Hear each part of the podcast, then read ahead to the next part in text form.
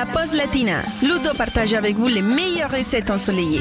Je vous vois venir les gourmands, vous vous dites tiens tiens, ça fait longtemps que Ludo ne nous a pas fait une recette de gâteau, il doit être au régime.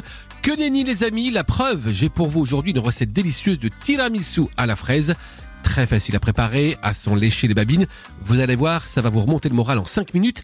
Alors, pour 4 personnes, il nous faut 250 g de belles fraises, les toutes premières viennent d'arriver, 250 g de mascarpone, 8 biscuits spéculoos, 100 g de sucre et une cuillère à café d'extrait de vanille.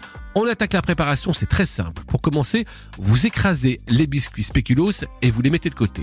Ensuite, vous fouettez le mascarpone avec la vanille et le sucre glace dans un saladier, à la main ou alors avec un batteur électrique, ou bien un robot si vous êtes un petit peu feignant, pendant 3 à 4 minutes, pas beaucoup plus.